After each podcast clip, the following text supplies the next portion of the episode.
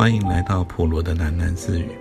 不论你在何处听到这个节目，都可以到 First Story 这个平台上面找到我的频道，并留言回馈。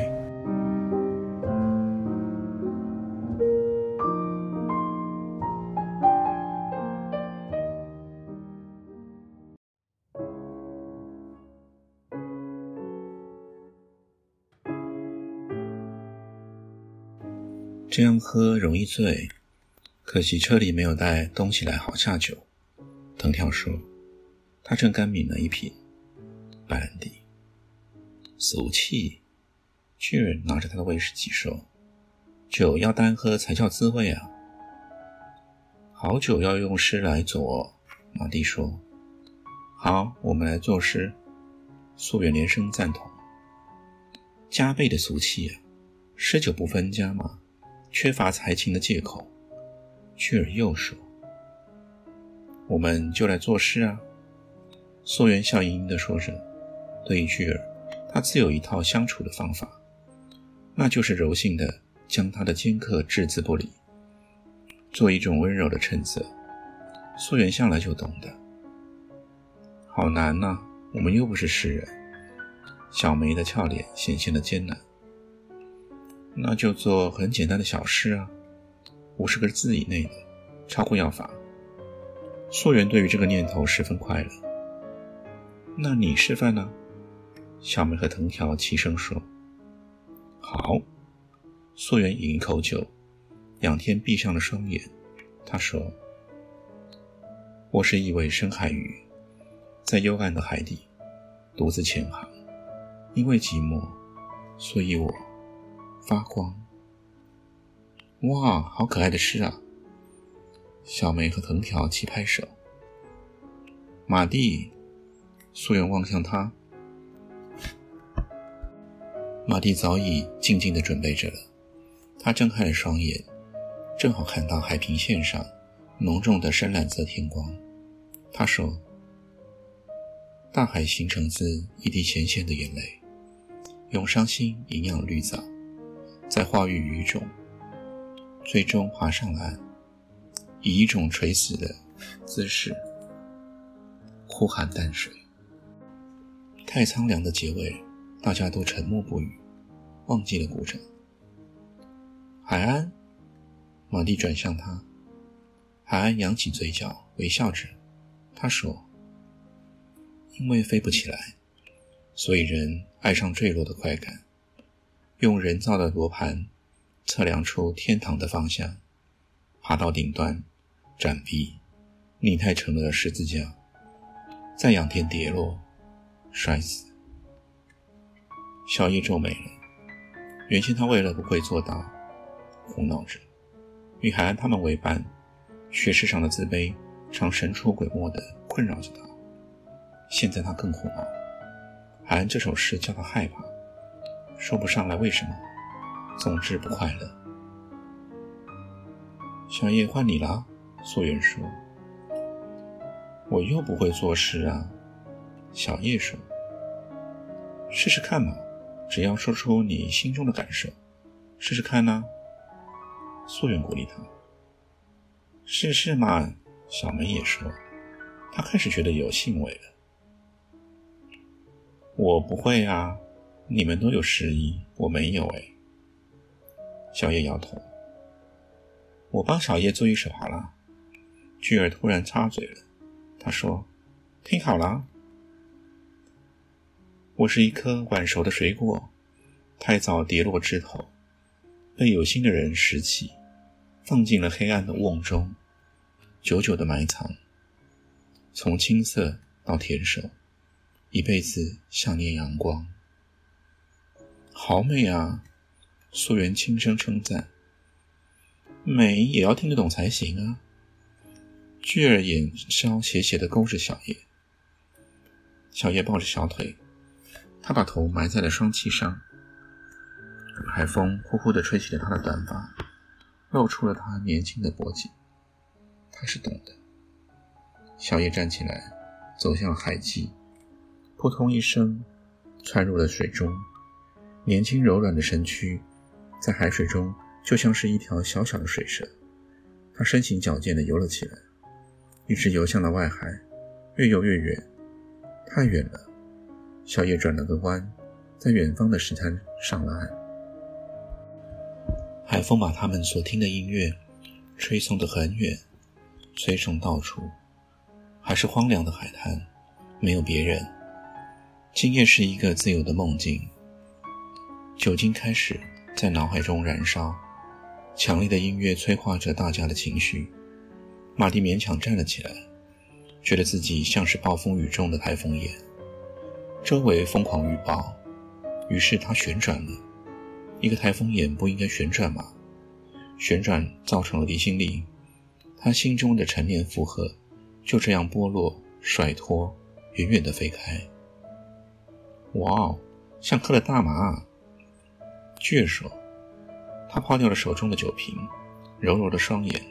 哎，大马带给你一小时的天堂。穿着跳舞用肉胎衣的杨说。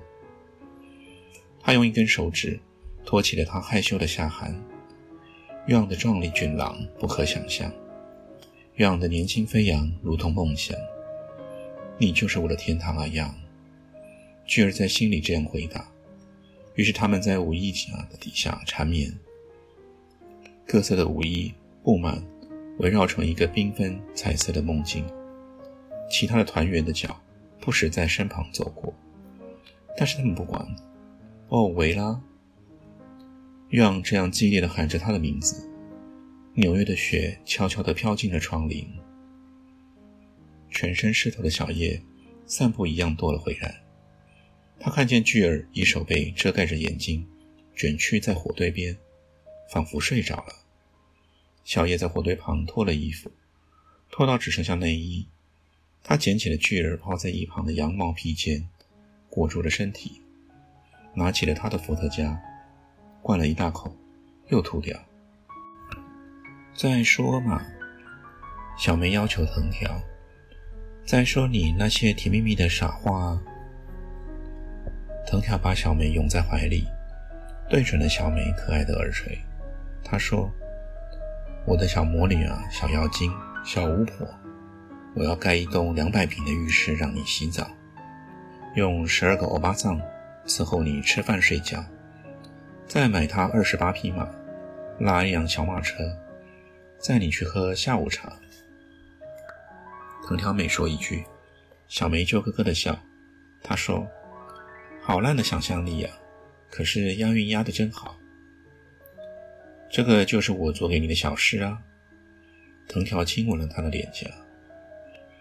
超过五十个字了，要罚。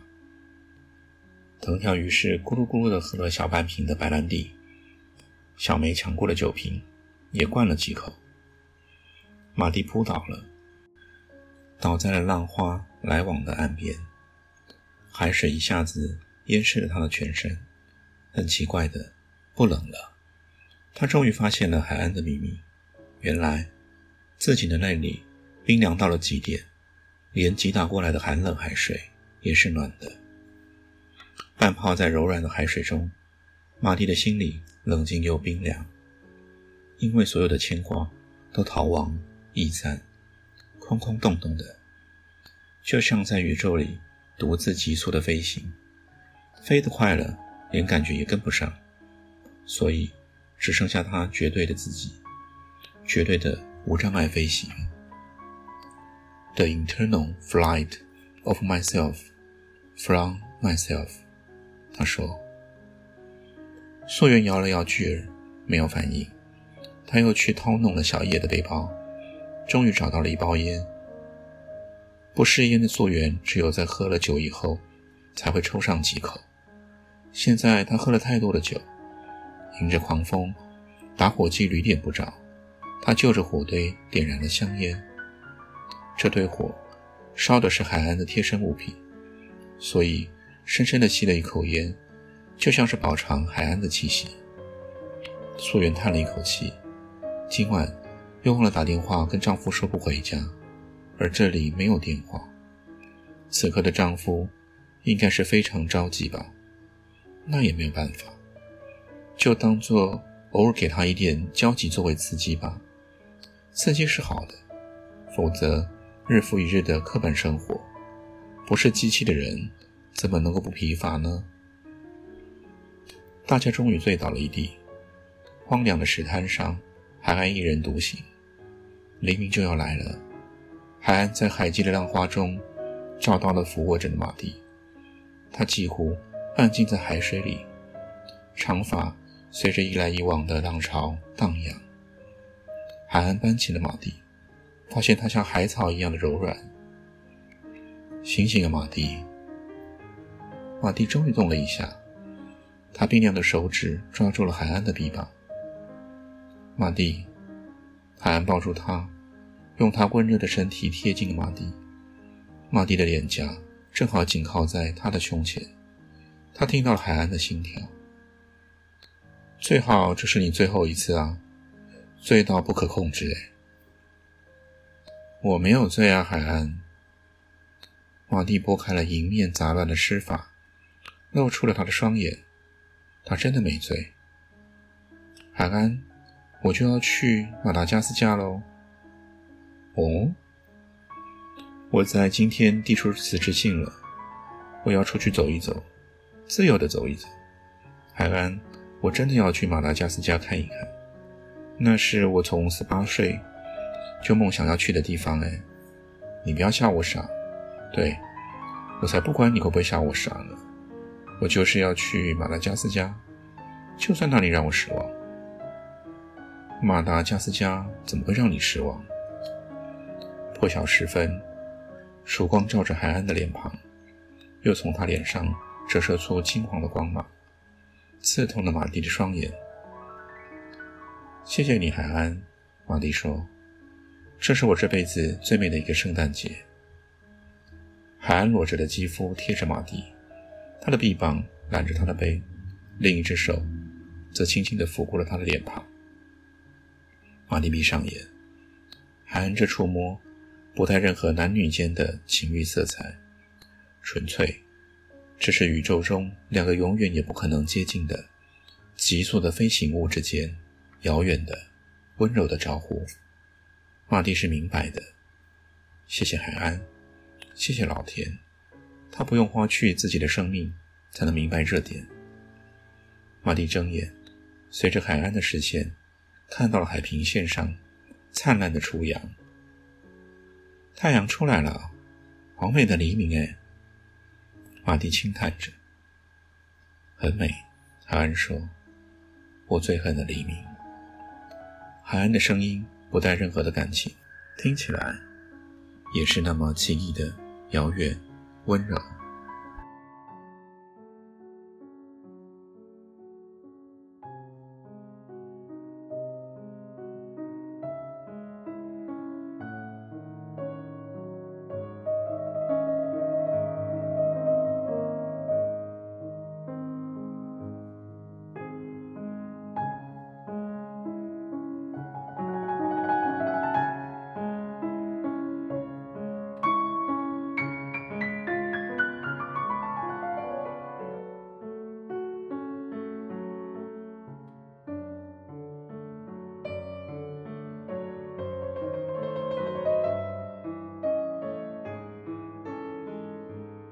刘姐借着到公文柜找东西，在陈博士办公室外头徘徊。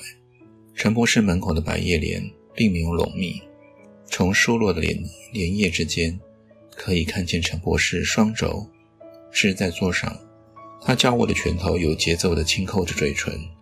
每当有心事困扰着他时，这就是他惯常的反应。马蒂背着门口，面对陈博士而坐。从他冷静的背影看起来。马蒂始终的有备而来，到底是为什么呢？刘姐的一颗心充满了不解，她的左颊因此抿出了深深的酒窝。为了什么，在公司前途最看好的时候，却说要辞职？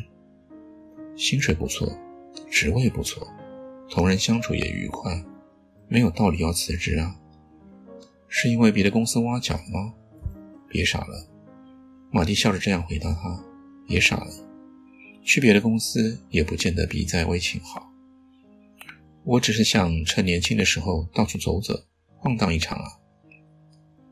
陈博士拿出了他攻读物理博士的钻研精神，也想在迷雾之中找出答案。结果与马蒂的这番恳谈，只有更加扩大的谜团。说要出国是为了充电，还是读书，还是增广见闻？要不为了加强语文能力？陈博士很柔和地问。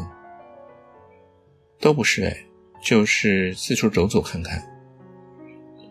那给你放个假，去走走看看也好啊。嗯，恐怕不好哎，我说不准多久回来啊。回来以后呢？还没有计划。那你准备去哪些地方？马达加斯加。嗯，马达加斯加在非洲东南方，是一个岛。哦，是的，马达加斯加。到那里去做什么呢？走走看看呢。马蒂，陈博士取下了眼镜，搓搓了他的鼻梁，顺势闭起了眼沉思。马蒂几乎以为他不愿再开口。事实上，陈博士是真的词穷了。他最不愿意用长篇大论的说教来凸显与员工之间的代沟。年轻人有年轻人的逻辑，要试着从他们的角度角度去看。陈博士常这样提醒自己。可是眼前未免也太难揣摩了。不管怎么换角度去看，马蒂的离职都像是个玩笑。马蒂，陈博士把眼镜挂回了鼻梁，他炯炯逼视着马蒂，但这次他的目光并没有催着马蒂直率的眼神。陈博士想说：“你也三十岁了，还这么漫不经心的孩子气，将来怎么办呢？”这番慈父式的表白还没有说出口，自己先打消了主意。马蒂早已经先声夺人，在写给他的信里面做了回答。这是一只拍着翅的、不耐烦的小鸟，再多的话也是徒然。马蒂，陈博士终于又开口。马蒂坐直了腰杆。第一次跟你面谈，我就有预感，你不会是久留的人。马蒂不禁挑起了眉眉毛。您还是录用了我，为什么？乐趣，陈博士说。他的表情是马蒂所罕见的洒脱。投资的乐趣，就在验证当初下注的眼光。录用你就当做是一个高风险的小小投资吧。对不起啊，这下让你赔本了。没有，陈博士摇摇头，不算赔啊，马蒂。我总是以为这个世界分两种人，一种人懂得集中动力，他们有稳定的方向。另一种人的目标涣散，穷其一生也不会有所作为。我同情后者，你让我学到这种同情是多余的。我们在价值上的坐标根本就不同啊！太主观就是偏执了。这半年来，你也改变了我不少看法，马蒂。你们的世界对我来说并不容易接受，但至少我比较能够了解了。按照人事规定。你要一个月以后才能离职。现在让我告诉你，你要什么时候走就什么时候走，只要把工作交接好，交接给刘姐。我希望你能确定自己在做什么。真的确定的话，就坚持下去。严格说起来，没有方向也是一种方向。这世界上没有真正停滞不前的东西，相对论上是这么说的。总算我的屋里没有白雪，你说是不，马蒂？陈博士的脸是一个自我解嘲的笑。马蒂原本随着陈博士的谈话，很纯真地变换着他脸上的表情。现在他张口结舌了。马蒂先前所预期的辞职面谈，并不是这么轻松的局面。陈博士急转直下的态度，像是一个太草率的手势，一面一挥，就解除了他半年来的挣扎。马蒂走出了陈博士的办公室。觉得在此地的工作真像大梦一场，连着结尾也飘忽了些。